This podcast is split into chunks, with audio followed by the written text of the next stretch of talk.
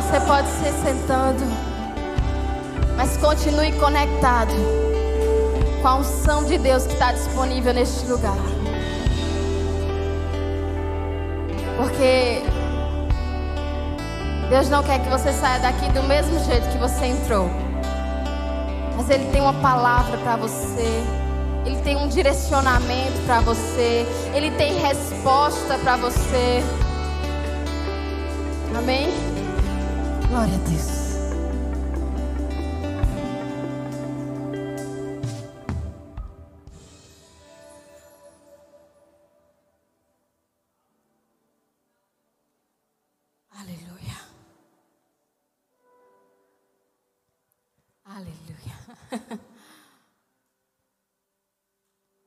Eu não me preparei para falar isso, mas o melhor ainda está por vir. Tá forte isso meu coração.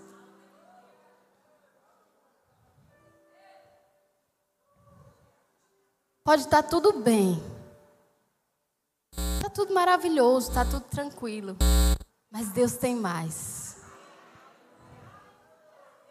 Nós estamos aqui com essa igreja cheia. Mas Deus tem mais.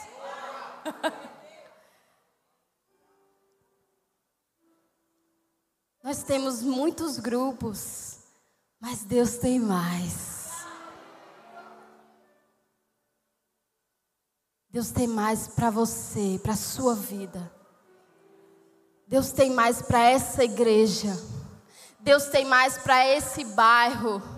Deus tem mais para essa cidade. E Deus plantou você aqui com um propósito.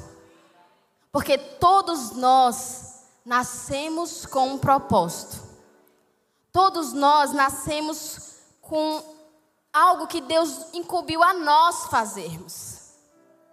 Porque talvez a gente olhe para o nosso lado e diga: não, mas já tem tanta gente aí pregando o Evangelho, tanta gente fazendo tanta coisa, mas tem algo que é você que vai fazer, que outra pessoa não vai fazer. Não do jeito que você vai fazer. Porque é como se Deus tivesse criado um calçado que só dá no seu pé. Mas muitas vezes a gente tenta colocar o nosso pé no calçado do outro. E você pode até, se for maior, até mais fácil. Talvez você até consiga, mas tem um que é específico para você. A gente pode se inspirar no chamado de outras pessoas, mas Deus te criou do jeitinho que você é. Porque tem coisas que só você poderá fazer. Porque às vezes a gente pensa, ah, eu sou profeta. Mas eu não sou assim, eu não fico gritando e aquele negócio e rodando. Eu sou mais calma. Eu sou mais calmo. E daí? Quem disse que profeta tem que gritar? Não sei nem por que eu estou falando isso, mas eu estou falando. Direcionada pelo Espírito. Quem disse? Você tem um chamado. E Deus conta com você. Ele vai cumprir. E você precisa arregaçar suas mangas para cumprir esse propósito. Talvez, talvez você diga, mas eu nem sei que propósito é esse. Eu não sei qual é o meu chamado, para que eu nasci, o que eu nasci para fazer. Mas aqui está um bom lugar para você descobrir isso. Se você não sabe, comece a servir onde estão precisando de alguém. Está precisando de professora na igreja de crianças? Ah, eu vou lá. Talvez você se descubra lá. Está precisando de alguém para ajeitar as cadeiras? eu vou me disponibilizar para ajeitar as cadeiras e você vai começar a se descobrir. Porque nós precisamos ter um coração de servos, um coração disponível para servir. Jesus veio à terra para nos servir. E tem a passagem da lavagem de, de pés, que é justamente Jesus mostrando assim: Olha, eu estou aqui para servir vocês. A maior grandeza de alguém é o coração para servir. Porque servir não tem a ver com uma instituição. Servir tem a ver com pessoas. E Deus ama pessoas. Deus entregou o seu filho por pessoas. Por mim, por você. Meu marido diz algo interessante que muitas vezes na nossa vida, em nome de Deus, nós desprezamos pessoas.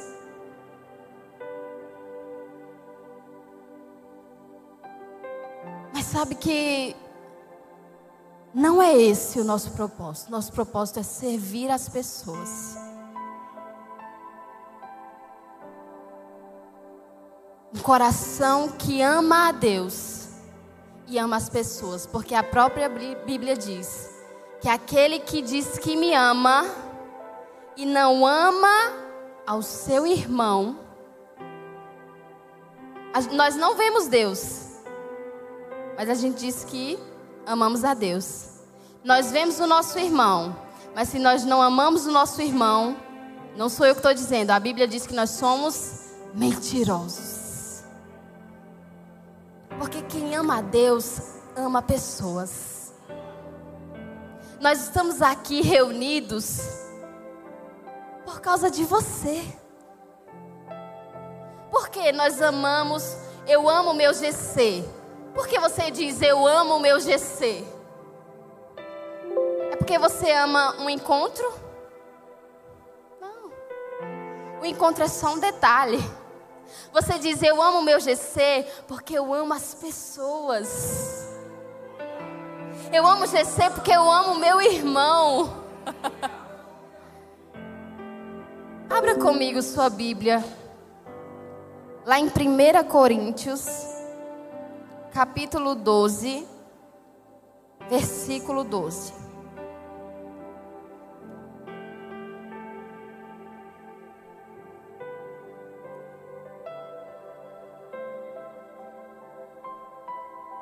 Primeira Coríntios 12, 12.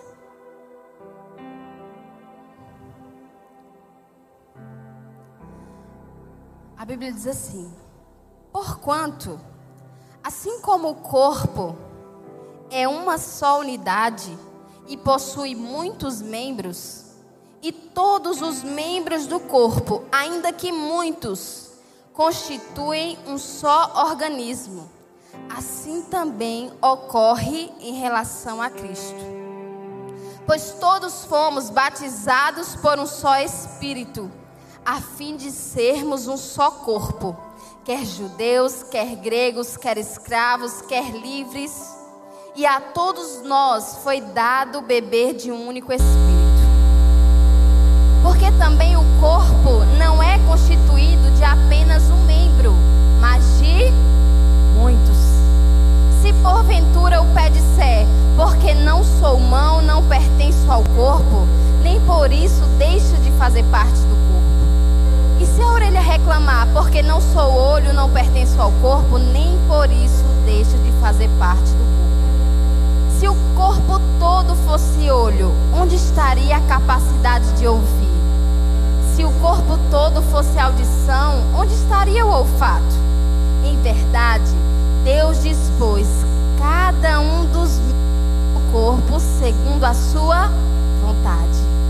E se todos fossem um só membro, onde estaria o corpo? Sendo assim, há muitos membros, mas um só corpo. Eu gosto do título que a minha Bíblia traz para esse trecho da Bíblia, que é Unidade na Diversidade. Você e eu não podemos dizer assim, eu sou o corpo de Cristo. Porque um corpo, ele é formado de muitos membros. Então, eu sou um membro do corpo de Cristo. Um membro só não forma o corpo todo, sim? Sim, não forma. Mas todos os membros juntos constituem um só corpo. Nós juntos somos o corpo de Cristo. E cada um tem a sua função. O corpo não é feito só de olho.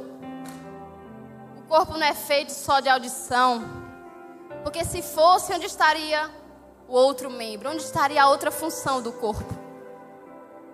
Todos nós, cada um do seu jeito, cada um com a sua função, cada um com o seu propósito, formamos o corpo de Cristo. E juntos nós bebemos de um único Espírito. E é nisso que consiste a beleza da criação de Deus. Somos nós, pessoas diferentes, temperamentos diferentes unidos, bebendo de uma única fonte e abençoando todo o lugar onde nos encontramos. Onde Deus nos planta, onde Deus nos coloca. O lema é: a vida não foi feita para se viver sozinha. Por que isso? Quando a gente vê Deus criando o mundo, tudo que ele cria, no final do dia ele para e diz: Ele olha e diz: Ficou bom. Começa a criar as coisas e todos os dias ele olha e diz: Ficou bom. Quando ele cria o homem, ele diz: Ficou muito bom. Mas logo depois ele percebe que alguma coisa não ficou boa. O que é que ele diz? Não é bom que o homem esteja só. Tudo que ele criou estava bom. Ele criou o homem, estava muito bom. Mas ele percebeu que alguma coisa não estava boa. O fato do homem estar sozinho. Isso nos mostra que nós não nascemos para vivermos sozinhos. A gente estava conversando com um casal e ele estava contando que uma mulher tinha perdido seu filho no parto e ele, ele disse que ela estava fazendo tratamento com um psicólogo. Mas ele disse, mas a gente acha que ela está tá entrando numa depressão. A gente, por que ela tá? Você acha isso? Porque ela está começando a se isolar. Porque os primeiros sintomas de alguém que está com depressão é o isolamento. A prova disso é que durante a pandemia, quantas pessoas não adoeceram? Porque tiveram que ficar trancadas, sem contato com ninguém. A gente não podia sair de casa. E essa, eu acho que a gente provou de uma prova é, pertinho da gente, assim, uma prova. A gente provou mesmo, de fato, que a gente não nasceu para ver só. A gente sentiu na pele, né? sentiu na pele. A gente não viveu, não nasceu para viver sozinho. Nós nascemos para andar em unidade, em comunhão com uns com os outros. Durante toda a Bíblia, nós vemos o termos uns aos outros, uns aos outros.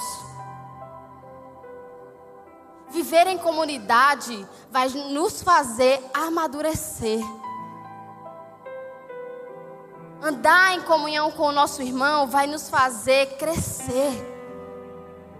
O que, que a Bíblia diz? Que assim como um ferro afia o outro ferro, um homem afia o outro. O que, a Bíblia quer dizer com isso? Que é no contato. que a gente vai crescendo, que a gente vai se moldando.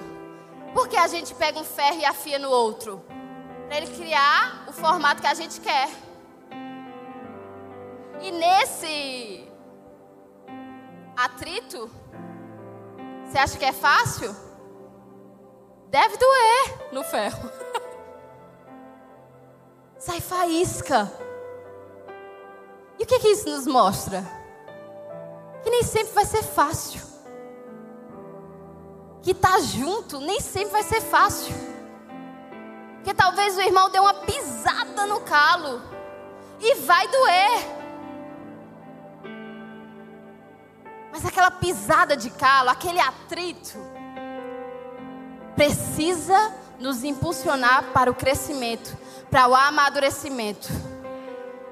Porque se, a, se o irmão pisa, se aquele atrito, a gente fica magoado e deixa descer para o coração, aquilo não vai proporcionar crescimento.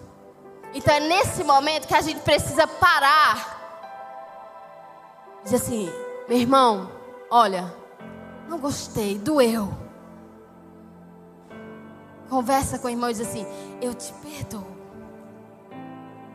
E nós vamos seguir em frente, ainda juntos, porque nós precisamos crescer, porque nós precisamos avançar. Mas nós não podemos deixar de andar unidos.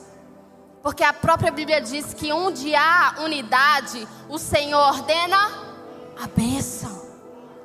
Isso também nos mostra que onde não há unidade, não há bênção. Então, uma igreja abençoada é uma igreja unida. E por que os grupos de conexão? Porque nós queremos te ajudar a se manter unido. O propósito do grupo de conexão é manter o corpo unido. E esse corpo unido, ele vai ficar mais forte. Esse corpo unido, ele vai mais longe. Esse corpo unido vai alcançar ainda mais pessoas.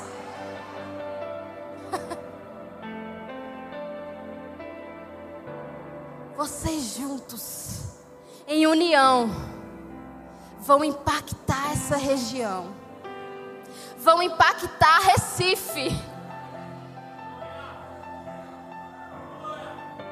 Vocês juntos são fortes.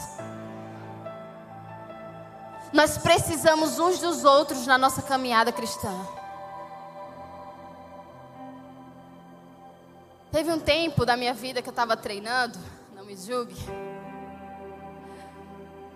E aí eu tinha um treinador. E aí eu precisava correr um certo percurso, certa distância em um determinado tempo. Só que eu não tinha preparo físico nenhum. Então eu precisava começar devagarzinho. Mas acontecia uma coisa muito interessante. Quando eu ia fazer o percurso sozinha, eu não conseguia terminar. Eu nunca concluía o percurso. Mas quando o treinador ele ia correndo do meu lado, não sei como, mas eu conseguia concluir. Porque no meio do caminho, quando eu estava começando a ficar cansada, ele diz: Bora, Ana, Bora, você consegue. Levanta essa perna. Bora, bora, bora, bora. respira, respira. Nessa fase é assim mesmo. Você vai precisar, ó, manter. A perna está pesando, né? Mas vai, continua, continua. Esse momento que vai te diferenciar dos outros. Sabe o que isso me ensina? Nós precisamos de alguém do lado. Porque sozinhos a gente acaba desistindo no meio do caminho. Talvez eu conseguisse terminar, mas a minha cabeça não me deixava, porque eu já estava exausta. Eu já estava com vontade de vomitar. Estava pesado demais. E aquilo me fazia parar e desistir de completar a caminhada, completar a corrida. Mas quando nós temos alguém do lado, pegando a nossa mão, mostrando para a gente o caminho, ah, a gente consegue completar. Você precisa de pessoas para te incentivar na caminhada. Pessoas que já viram coisas que você ainda não viveu para dizer assim, ó, provavelmente por aqui seja melhor. Que eu já passei por isso. E as coisas começam a ficar mais leves. Você começa a ficar mais animado. Porque uma alegria, quando ela é compartilhada, ela aumenta. Sempre que a gente tem uma notícia boa, qual a primeira coisa que a gente quer fazer? Contar para alguém, não é assim? Eu tirei minha carteira esses dias, fiquei, fiquei, toda feliz quando saí da prova, que eu precisava contar e sair ligando para minha mãe, pro meu pai, pro meu marido, pro meu irmão. Eu estava feliz, eu queria compartilhar minha alegria. E quando a gente compartilha a nossa alegria, essa alegria aumenta, porque fica todo mundo feliz com a nossa alegria. Da mesma forma como a dor de, é, dividida, ela diminui. Quando a gente está passando por alguma coisa que a gente tem alguém para nos abraçar, para chorar com a gente, fica mais leve. Uma vez uma menina chegou até mim no aconselhamento, estava passando por alguns problemas. À medida que ela foi falando, eu nem falei nada. Ela disse assim: Eu já estou me sentindo mais leve só porque eu desabafei contigo. Porque a dor dividida diminui. Nós precisamos uns dos outros. Eu preciso de você, você precisa de mim. Então olhe para o seu irmão que está do seu lado aí e diga: Eu preciso de você. Posso contar com você? Aleluia. Abra sua Bíblia aí comigo. O povo está animado, viu? É só mandar falar com quem está do lado. Eu tenho... João 15, capit... É, versículo 1.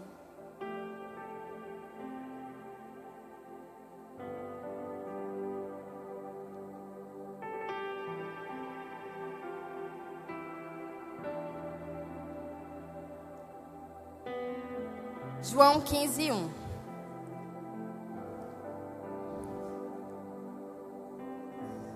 A Bíblia diz assim.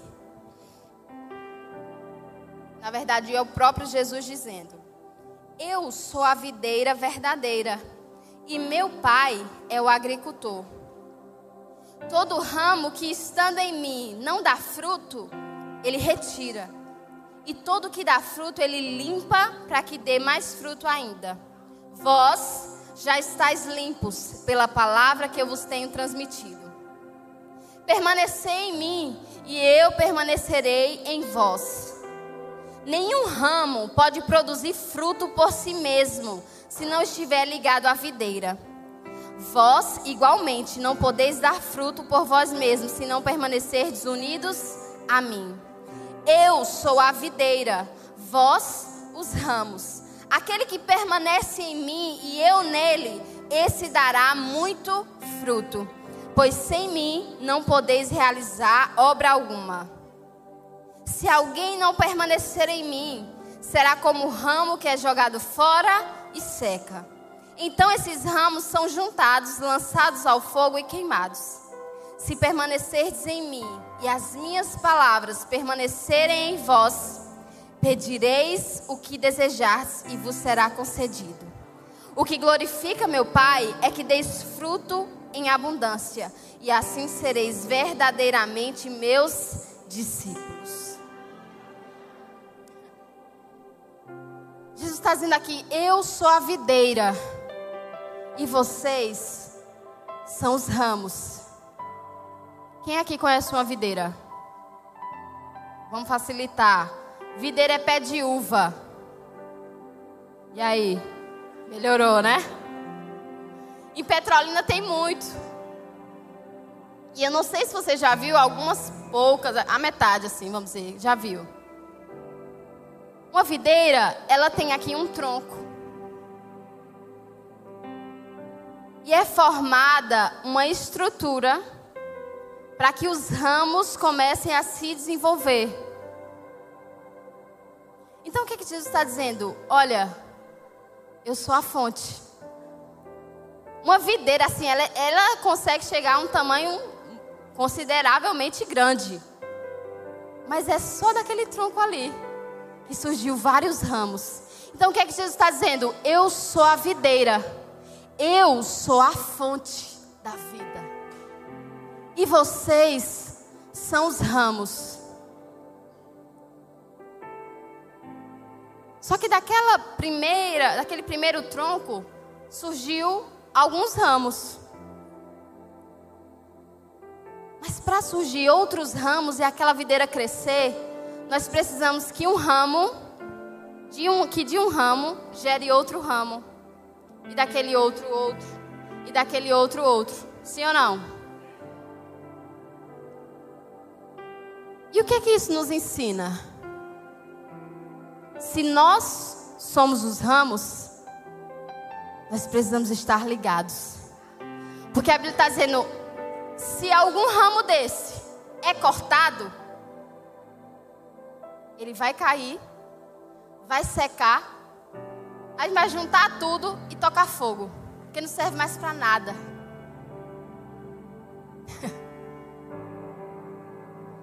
Se a gente solta a mão de alguém, aquela pessoa pode se perder.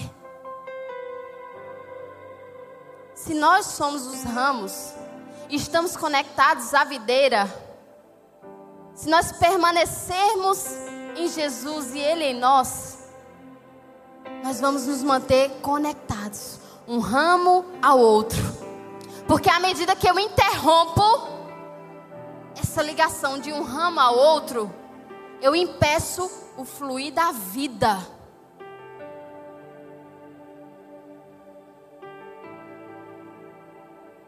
Então nós precisamos estar conectados, de mãos dadas.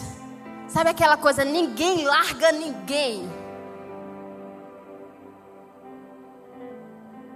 Porque dessa forma nós vamos alcançar muito mais pessoas.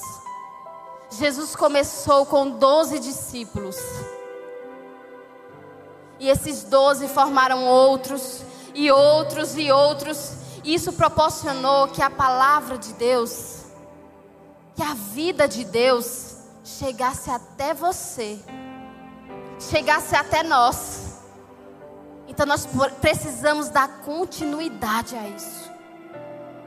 Para que o mundo todo seja alcançado, porque essa foi a nossa comissão. Vão e façam discípulos. Quando nós estamos conectados com Deus, e nós estamos conectados aos nossos irmãos, aquela videira vai ficar grande, vai ficar forte e vai gerar muitos frutos. E ele finaliza essa parte dizendo: E é assim que vocês serão verdadeiramente os meus discípulos. E assim nós podemos cumprir a comissão que ele nos deixou para irmos e fazermos discípulos, para irmos pregar as boas novas aos quebrantados.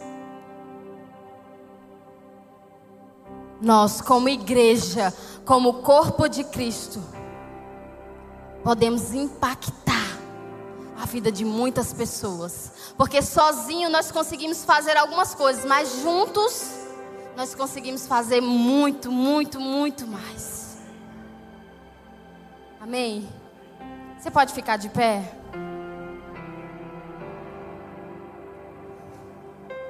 Pegue na mão do seu irmão aí.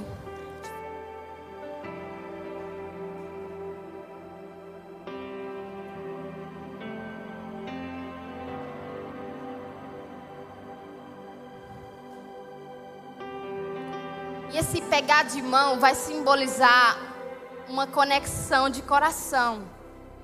Porque não se trata de dar a mão, literalmente. Se trata, se trata de estar unido, conectado. Se trata de estar junto.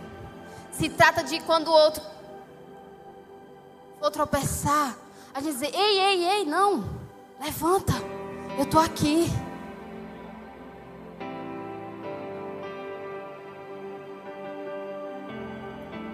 Se trata de comemorar o crescimento do outro. Que às vezes é até mais fácil a gente dar o ombro para chorar. Mas às vezes a gente tem dificuldade de comemorar o avanço do outro, a alegria do outro. Mas é na alegria e na tristeza. É na alegria ou na dor. Nós precisamos estar juntos, unidos para colocar um sorriso onde há dor.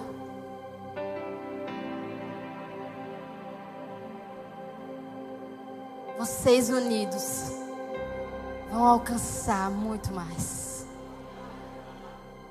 É só o começo do que Deus ainda vai fazer. Esse um ano foi só um gostinho, foi só um treinamento. Vocês vão experimentar de coisas maiores. A gente vai voltar aqui depois e vai ver isso aqui muito, muito, muito, muito maior. Muito maior. E não se trata apenas de números. Se trata de pessoas. Se isso aqui vai estar maior é porque mais gente vai entregar a sua vida para Jesus. Por onde você for por onde você andar, reflita quem Jesus é. Sempre que você for tomar alguma atitude, se pergunte o que Jesus faria aqui, agora. E seja a resposta que o mundo precisa. Você é a resposta que o mundo precisa.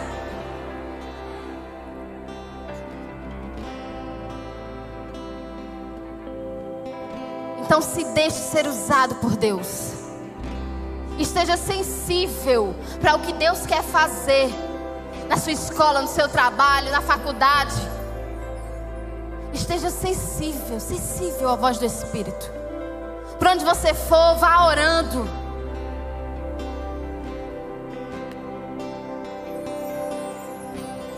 Porque Deus vai usar você. Deus conta com você. E você vai viver o propósito para o qual Deus te criou. Amando ao Senhor e amando o seu irmão. Amém? Feche seus olhos aí com o seu irmão. Vamos adorar juntos. Aleluia.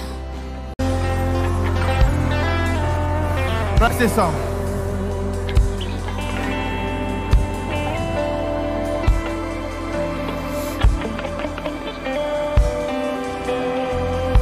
A unidade. Uma unidade do céu. A santidade de Deus é manifesta nas nossas vidas de uma maneira mais clara. Nós unidos, juntos, celebrando, celebrando vidas, celebrando a unidade dizendo: Eu já coloquei as minhas vestes brancas, estou só te esperando, estamos juntos te esperando, estamos unidos. Como é bom estar aqui, como é bom estar aqui. Eu acredito que você esteja sentindo exatamente isso. Meu Deus, como é bom fazer parte disso aqui. Todos os dias agradeço ao Senhor, Pai, obrigado por ter me plantado nesse lugar. Eu sei, queridos, que nem todo dia, como já foi falado aqui, nem todo dia são flores. Na nossa jornada existem desafios. Mas no meio dos desafios, como é bom estar aqui. No meio dos desafios, Ei, nós estamos prontos. Nós estamos prontos. Com as nossas vestes brancas. Maranata. Deixa eu dizer uma coisa. Muitas pessoas falam Maranata porque querem fugir daqui. Nós estamos numa festa, celebrando, sorrindo, com bolas, com júbilo e dizendo: Maranata, vem Senhor Jesus. Ei, Jesus não vai vir porque nós não estamos bem. Não. Ele vai vir porque estamos bem. E quando eu falo bem, não é olhando para o saldo da minha conta, porque o saldo da minha conta não define o que Deus quer colocar nela. Não é olhando para as minhas circunstâncias, mas é de mãos dadas, dizendo: Eu sei em quem eu tenho crido. Eu sei em quem eu tenho crido eu eu estava ministrando lá em, em Araripina no final de semana passado. E o Senhor me deu um estalo. Não estava no meu esboço antes da ministração. Isso mexeu forte comigo. Porque eu cresci aprendendo. Eu até publiquei isso. Isso vem gerando fé, fé, fé. que a gente, quando eu falo pregar, não é só no púlpito, também no púlpito, mas é em todos os lugares. Que a gente cresceu aprendendo a pregar o que vive. E aí minha cabeça veio assim, se não é assim, como é o certo? O certo é viver o que prega. Como assim? Você não vai pregar o que vive, você vai pregar a palavra e vai viver o que prega, ou seja, você vai viver a palavra. Dessa forma a gente desfruta. Porque senão a gente fica assim, ó, em. Chegou o tempo de confessarmos não que temos, mas o que queremos. Ei! Não espere sua conta ter dinheiro para falar sobre prosperidade. Não espere ser rico para falar de riqueza. Já se veja rico, Senhor. Vocês são prósperos. Não espere o sintoma sair para falar de cura. Fale de cura. Fale de cura. Fale de cura. Fale de cura. Ei! Mas talvez você esteja doente. Talvez você esteja doente. Impõe as mãos sobre os enfermos. Fale curado em nome de Jesus, curado em nome de Jesus, curado em nome de Jesus. Porque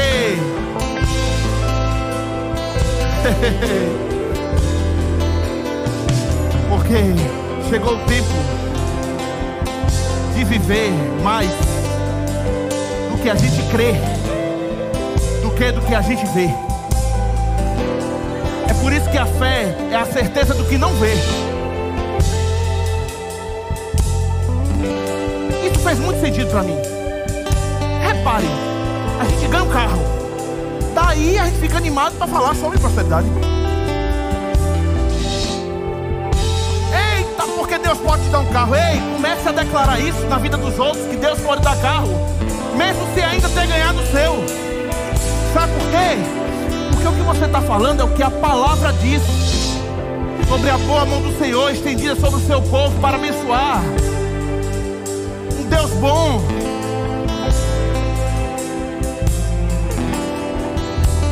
Não espere, as circunstâncias não te definem. Ei, existem pessoas aqui que dizem: é porque você não sabe da história da minha família meu pai Minha mãe sofreu muito e não teve nada. Nós, fomos, nós crescemos com dificuldade. Chegou o tempo. Chegou o tempo de virar chave na história da sua família. Você vai chegar a lugares onde seus pais não chegaram. Os seus filhos chegarão em lugares onde você não chegou. Ou eles vão, eles irão, eles irão, eles irão, eles irão,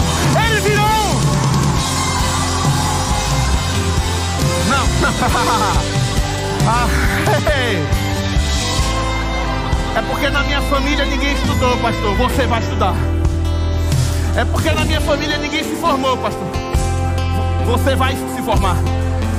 Não, é porque na minha família não tem nenhum empresário. Você vai empreender. Chegou o tempo. Chegou o tempo de subir de nível. Cada um no seu estado. Não é porque nada deu certo até hoje. Então me acostumei. Ei, Deus não te chamou para se acostumar com coisas ruins.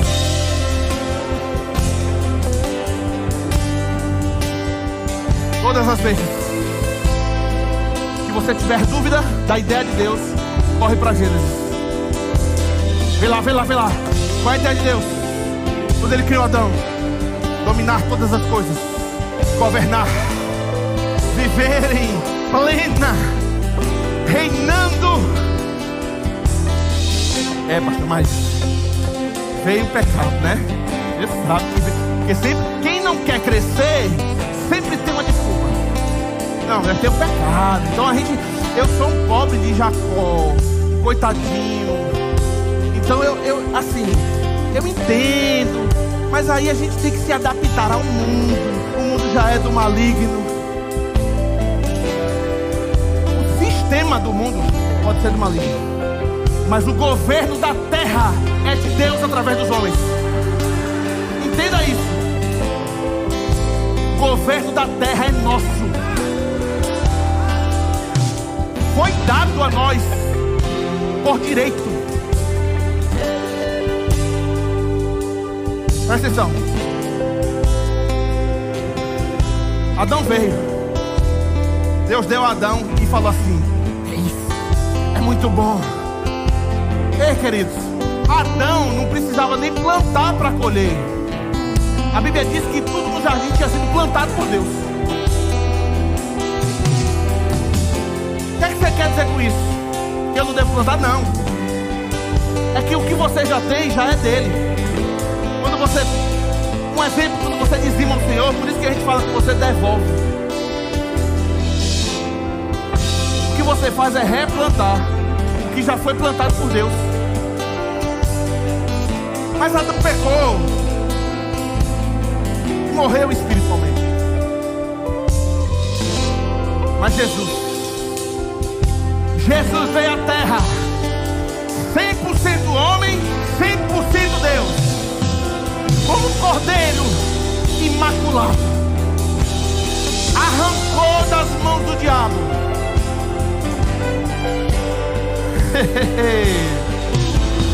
E uma das coisas que ele disse, pastores, na sua última oração, ele, eu rogo ao Pai, para que vocês andem em unidade, para que vocês andem em, e através dessa unidade, através dessa unidade, o mundo vai saber quem Jesus é. E aí ele arrancou das mãos do diabo devolveu ao homem. E nós nascemos de novo. E quando nascemos de novo, nós passamos a ter direitos, todos os direitos que Deus deu a Adão. Nascer de novo não é uma limpeza, é uma reconstrução. Nós somos reconstruídos. Então eu não estou falando aqui sobre a fé para criar coisas. Eu estou falando assim, aqui, a fé para se apropriar, para nos apropriar já do que é nosso. Você tem uma herança em Deus. Você tem uma herança em Deus. Você tem uma herança em Deus. Você tem uma herança em Deus.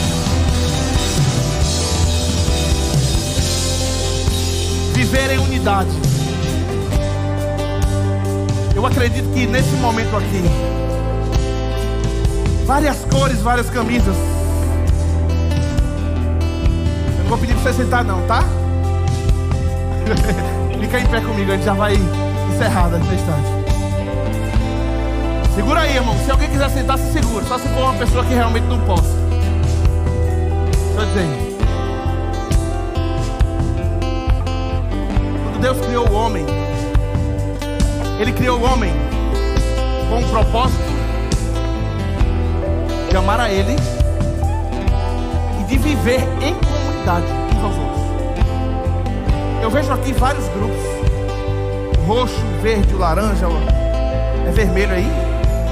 Não é, não é vinho, vinho, vinho, amarelo, azul, enfim, preto. Vários grupos. Você não está vendo um auditório cheio de pessoas que vieram assistir uma boa pregação e levantar a mão louvor. Você está vendo famílias que vieram juntos. Observe como é diferente a sensação. Você não está se sentindo num lugar estranho. E se você olhar para o redor, nós temos um grande número de pessoas. Grande número. Nesse momento, eu creio, pastor, que Deus está olhando assim e falando: sobre isso. Eita, e pura entendeu. Creio que Deus está assim olhando: É isso. Ó, ó, vem cá, vem cá, vem cá, os anjos, chamando os anjos, vem cá, vem cá, vem. Verbo Ibura entendeu. Isso é ser igreja. É isso que é ser igreja. Está junto, está perto. Eita, o pastor tá, ele está falando isso que ele não sabe das coisas.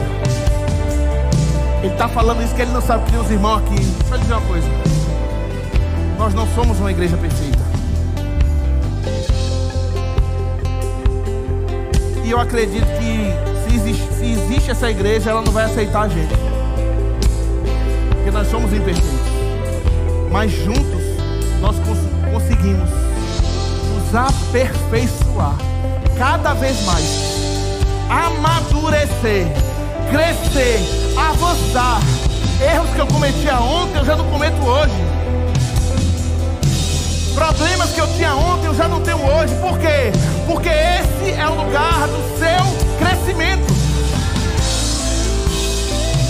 Esse é o lugar, queridos,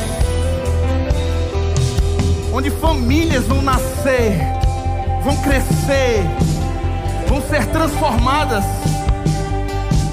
Não, nós não estamos falando de um auditório cheio de pessoas nós estamos falando de uma família, verbo da vida e pura, uma família. Todo mundo entra aqui. Agora ninguém sai.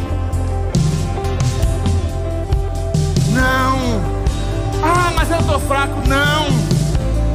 Ah, mas eu não aguento mais, eu estou com você. Ah, mas eu estou triste. Se alegre no Senhor. Ah, mas não dá mais para mim, ei querido. Dias melhores virão. Se prepare para boas notícias. E Ana esqueceu de contar uma história que ela conta muito. Como ela contou muitas minhas, eu vou contar dela agora. De uma mulher que ela ia para as festas. Um pessoal da igreja, né? Tá onde? No livro, é? Uma rega, né? Uma rega. Está no livro do irmão Rega. E jantava e tal, tal, tal. E ela segurava e o pessoal falava: Pessoal, segure o seu garfo. Por quê? Porque depois tem o melhor, que é a sobremesa. Garfo. E ela sempre, ela aprendeu, então ela já tinha esse costume de segurar o garfo. Até que ela, essa senhora virou pro pessoal, a família dela, e falou assim: Ó quando eu morrer, eu quero morrer com garfo na mão. Ninguém entendeu nada. Oxente, tu quer morrer com garfo na mão? É, quero morrer com garfo na mão.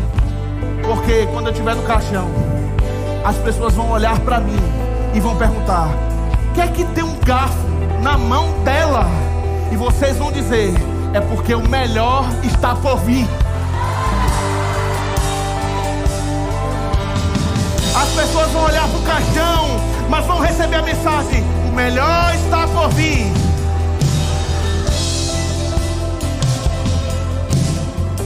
Queridos, você não tem ideia dos projetos de Deus.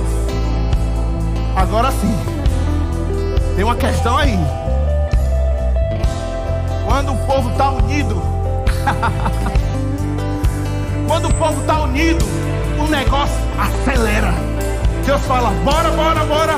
Se uniram, bora agora. Porque essa é a ideia de Deus. Sem unidade, não. Sem unidade, as coisas podem acontecer. Algumas coisas podem acontecer com a força do braço. É por isso que a gente cansa. Aqui em Bura tem costume de. Lá em Salvador, a gente chama de batelagem. Aqui é assim que fala: batelagem. Aqui tem costume de juntar a turma da rua. Quando é com a turma da rua, ou grupo de amigos, não é mais legal? Fazendo massa, um carrinho, pegando meu, carregando. Mas todo mundo quer estar lá. Porque depois geralmente tem uma feijoada. Por quê? Porque a unidade. A unidade tira todo o peso. A, uniba, a unidade leva a construção de uma forma leve de uma laje. Através da unidade dessa igreja, nós veremos um crescimento extraordinário. Quando eu falo crescimento extraordinário, é além da linha do gráfico. Porque a gente sabe que o crescimento acontece, mas o extraordinário vai além. Mas por quê? Não, porque somente o pastor teve uma boa ideia, e a sua esposa e os pastores. Porque, não, boas ideias vão vir. Mas porque existe um povo unido. Existe um povo unido. Existe um povo que se relaciona. Tem um, livro que diz que os pequenos grupos regem a temperatura da igreja. Quando falamos de pequenos grupos, falamos de formação de discípulos, falamos de unidade, falamos de consolidação, falamos de estarmos juntos, falamos de estarmos perto, falamos de identificação. Amanhã eu vou falar mais um pouco sobre isso: identificação, influência. Não falte amanhã. Amanhã o fogo vai cair aqui nesse lugar. Meu irmão, se você já sabe como vai ser amanhã, nem venha. Mas se você não sabe, é para quem não sabe, porque eu não sei. Eu não sei como esse culto de amanhã vai acabar. Não sei não. Eu não sei nem se ele vai acabar.